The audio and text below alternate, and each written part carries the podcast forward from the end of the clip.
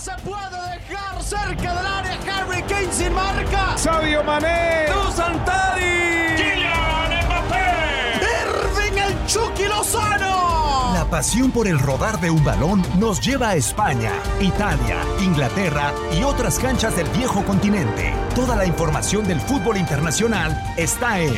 Fútbol de las Estrellas.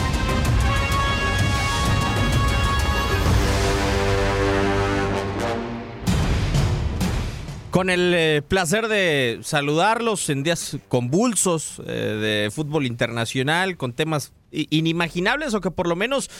no pensaríamos que en algún momento nos hubieran eh, alcanzado. Un servidor, Diego Peña, quien les saluda en este micrófono, en eh, la secta, eh, o mejor dicho, en una edición especial más de este podcast de Fútbol de las Estrellas, acompañado por eh, dos grandes amigos. Raúl Méndez, primero que nada, ¿cómo está Raúl? Un placer saludarte. nos tenía que tocar un tema así por ser tan especial la secta. ¿Cómo estás? Bien, bien, digo, gusto saludarte también a, Hugo, por supuesto, a toda la gente que, que nos acompaña en un episodio más para hablar de esto que mira, yo sí me lo esperaba, no lo, no creía todos estos grupos, eh, este grupo de, clubes disidentes de hacerlo justamente en plena pandemia cuando encuentran un momento ideal para la, para la coyuntura y eso sí yo la, la catalogo como una verdadera secta, pero algo siniestra, que trabaja en las sombras, pero no le veo mucho futuro. De hecho, ya lo estaremos platicando a continuación, pero incluso los equipos ingleses ya se acaban de bajar. E, es una realidad, Hugo Salcedo, con el eh, placer de saludarte. Pues ahora sí que es eh, la derrota del, dinero, porque parecía que eran eh, los planes siniestros que tenía Florentino Pérez encabezando a todo este grupo, ¿no? ¿Cómo estás, Hugo? Bienvenido. Muy bien, Diego, con el gusto de saludarte, igual por supuesto a Raúl, a toda la gente que nos acompaña. Pues evidentemente que hay diversos puntos de vista, hay cualquier cantidad de comentarios que podemos generar en torno a esta circunstancia que sí efectivamente se suma a todo lo que ha venido sucediendo recientemente después de la pandemia, después de que ha regresado el fútbol tras la pandemia. Así es que vaya si tenemos hoy nuevamente, como prácticamente todos los capítulos, mucha tela de dónde cortar acerca de esto de la Superliga. Claro. Eh, bueno, yo tengo... Eh,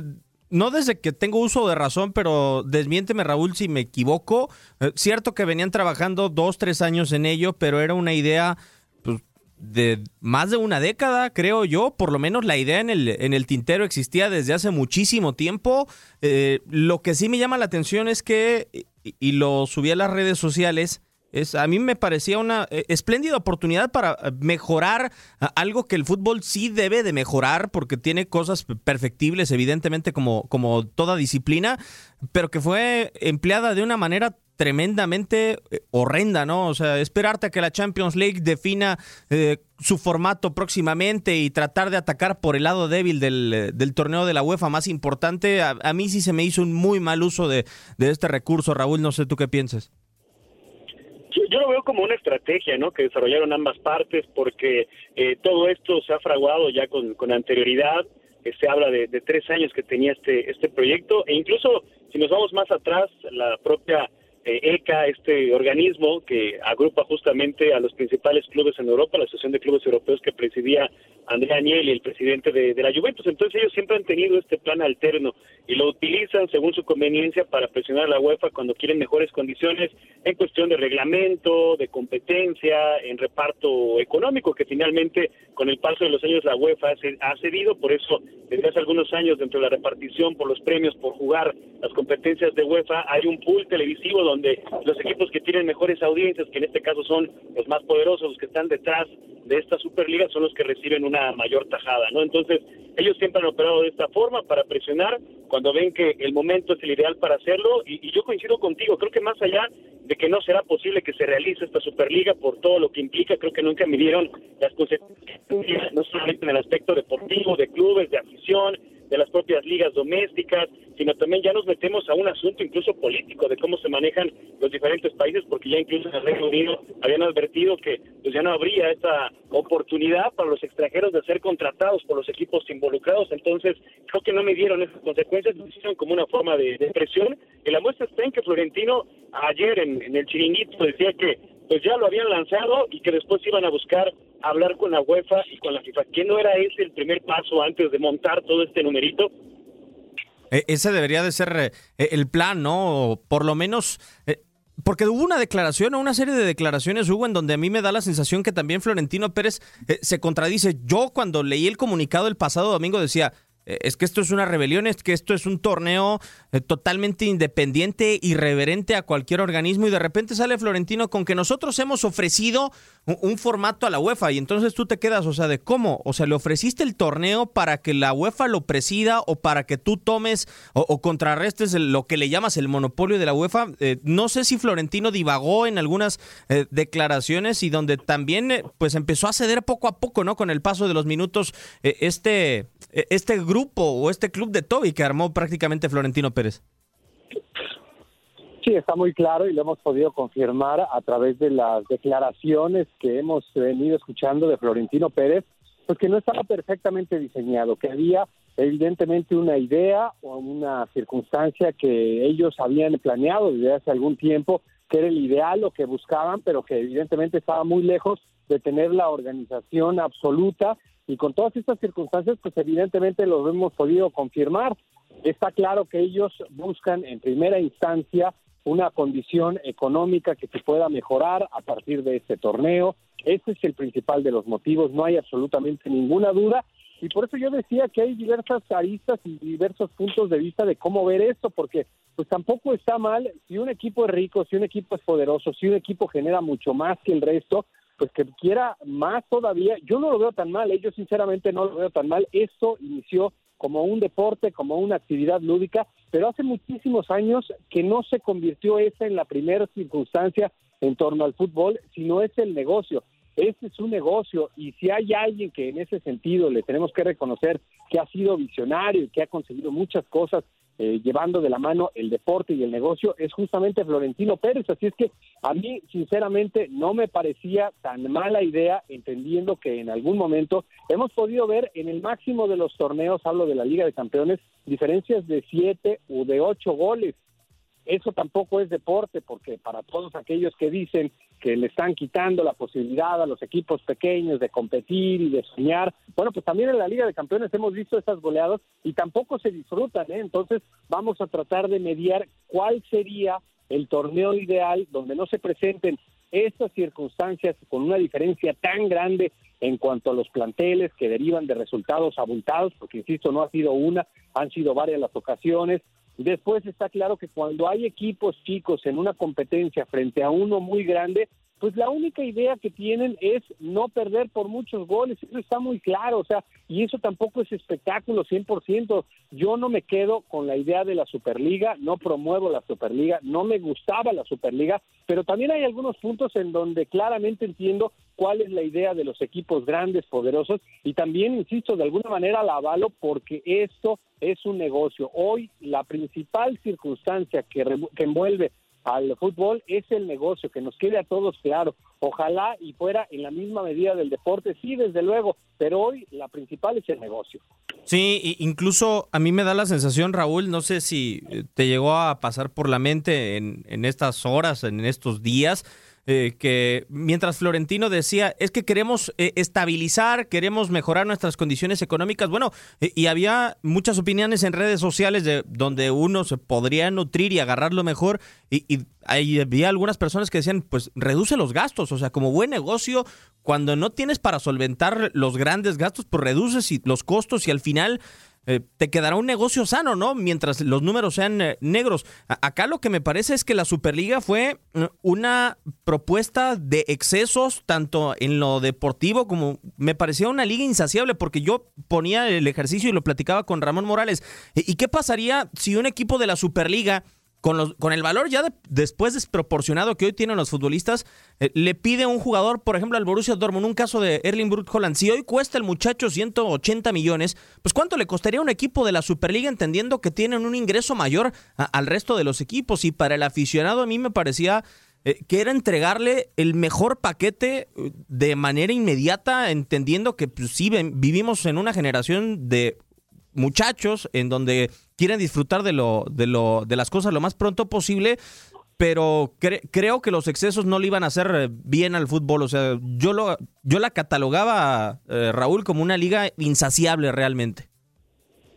Sí, entiendo que por la crisis económica que se vive actualmente en el mundo por la pandemia, esta es la justificación, ¿no? El asunto aquí es que esto está planeado con mucho tiempo atrás e insisto, vieron la oportunidad ahora ideal para, para establecerla, ¿no? No han encontrado la respuesta que, que ellos esperaban. Insisto, ahora los equipos ingleses son los que han dado marcha atrás de los seis que estaban eh, de los 12 originalmente anunciados por Florentino Pérez, seis ya dijeron que, que, finalmente no, también ante esa amenaza de que los que estaban participando actualmente en la edición de la Champions podrían quedar desafiliados y ahí tenemos a dos, ¿no? Al Manchester City y, y al Chelsea. Y es que lo podemos ver desde diferentes puntos de vista. E, es cierto que, como dice Hugo, es legítimo el derecho que tienen estos clubes de tratar de encontrar mayores ingresos. También es un hecho que la Liga de Campeones se ha vuelto predecible, pero eso pasa como en cualquier ámbito de, de la vida o en el fútbol mismo, en cualquier liga, siempre ganan los mismos, los más poderosos, los que tienen más dinero, son los que tienen mayores opciones de ganar. Historias como la de Leicester, que tampoco era un pobre equipo, que de pronto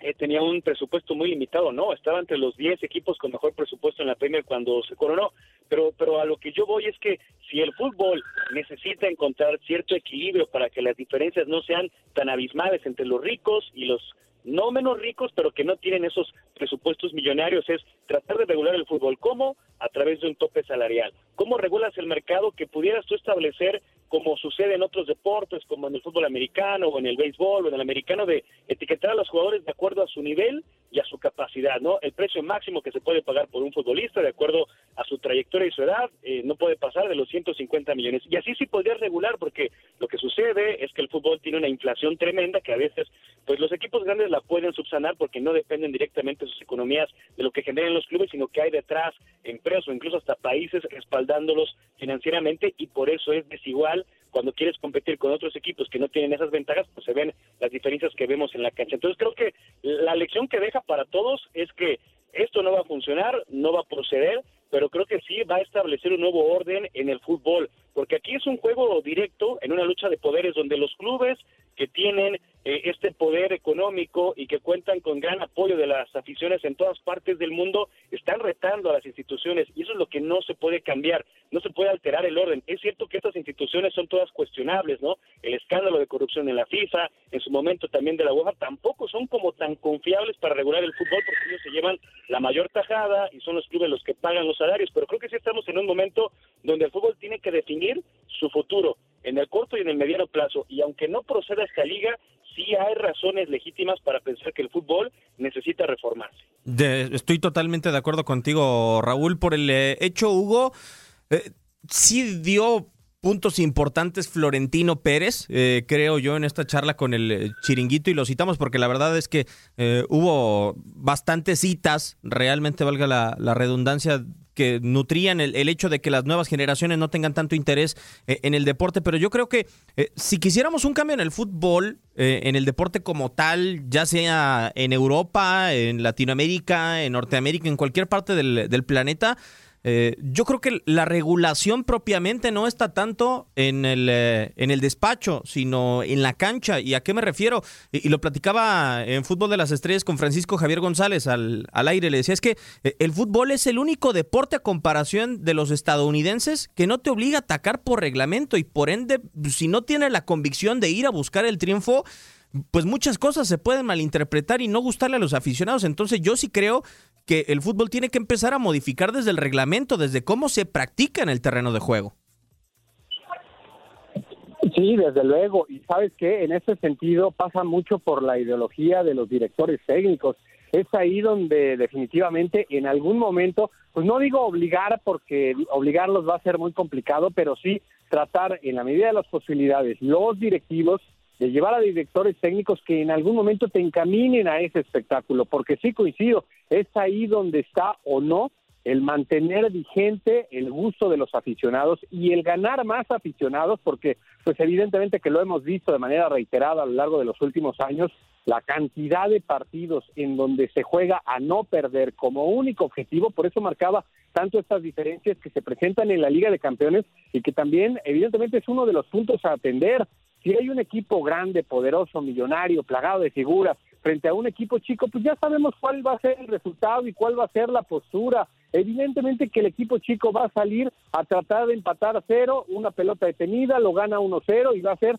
el resultado de la historia y lo van a festejar durante muchos y muchos años. Pues eso, insisto, tampoco es el gran espectáculo que a todos nosotros nos gustaría. Así es que, pues evidentemente que esta circunstancia, a ver si en algún momento despierta ese real interés por cambiar el fútbol. Y en ese sentido, insisto, los principales deberían de ser los directivos para que a partir de una ideología diferente de los técnicos que contraten, si los obligan o no los obligan, simple y sencillamente que traten de guiar hacia una ideología que sea propositiva en función del espectáculo, seguramente vamos a ganar todos, van a ganar ellos porque afortunadamente recientemente hemos visto grandes historias en este deporte en donde hemos podido confirmar que por supuesto que se puede ganar siendo espectacular, en ese sentido, lo de Guardiola es maravilloso. Al día de hoy se sigue recordando y van a pasar muchos años y se seguirá recordando. Y en el fútbol mexicano tenemos la historia de León que también nos demostró que se puede ganar jugando bien, jugando bonito, dando espectáculo.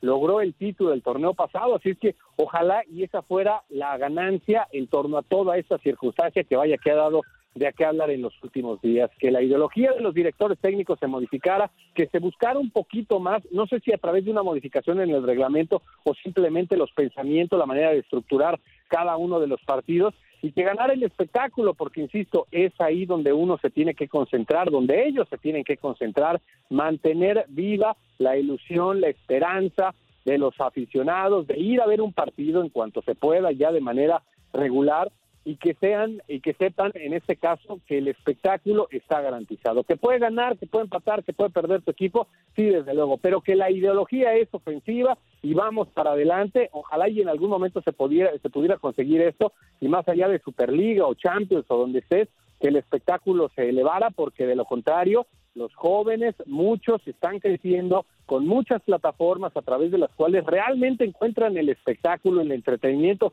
sí está garantizado y hay muchos que en, nuestra época seguramente crecimos con el fútbol porque no había todas estas plataformas, pero hoy no atienden esa circunstancia al paso de los años, desde luego que el fútbol va a perder popularidad, interés, va a seguir siendo el más importante de todos los deportes, no tengo ninguna duda, es el único global, como decía Florentino Pérez, pero sí desde luego que va a perder interés y muchos aficionados jóvenes van a preferir otras cosas, otro deporte o alguna otra circunstancia que ver. Ahora, eh, a, mí lo que me llama mucho la atención, y no sé si a ti, Raúl, o sea, estamos hablando del tema de cómo se podría resolver, que bueno, eh, para eso cualquiera puede tener eh, opinión y, voto y serán muy válidas siempre,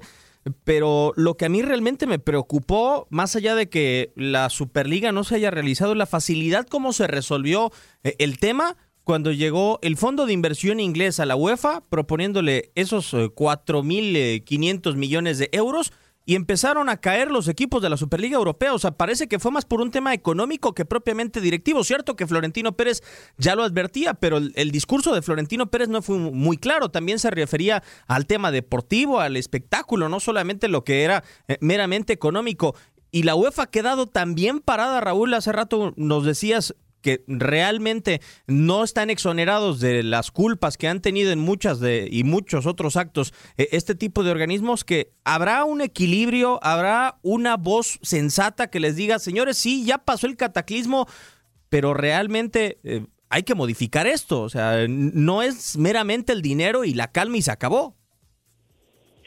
Yo sí lo veo como una lucha por, por el poder y obviamente que por la mayor repartición posible, ¿no? De concentrarlo todo lo que pretendía esta Superliga era pues, realmente un monopolio, que estos equipos que ahora parece que tienen el derecho, no sé si por nacimiento, por tradición, de ser los equipos pues más poderosos económicamente, los más populares a nivel mundial, pues les daba ese derecho de jugar ininterrumpidamente, ¿no? Una máxima competición a nivel de clubes con los mejores equipos ahí participantes y pisoteaban al resto, pero ¿quién es el resto? Pues es la mayoría de, de los clubes, ¿no? Esos mercados pequeños que pues ellos prácticamente con, con esta postura que asumían, pues los hacían a un lado, los, los ignoraban, y, eso qué, qué, puede suceder, pues que al final de cuentas las ligas domésticas, que pues es en donde cada temporada, sin importar la división, porque estamos hablando de toda una estructura de fútbol mundial en cada liga, con una primera, segunda, tercera división, todas esas divisiones dependen de una clasificación en donde se reparten los puntos de acuerdo al rendimiento, ¿no? Y los premios son los ascensos, eh, los castigos son los descensos, los que están en la primera división,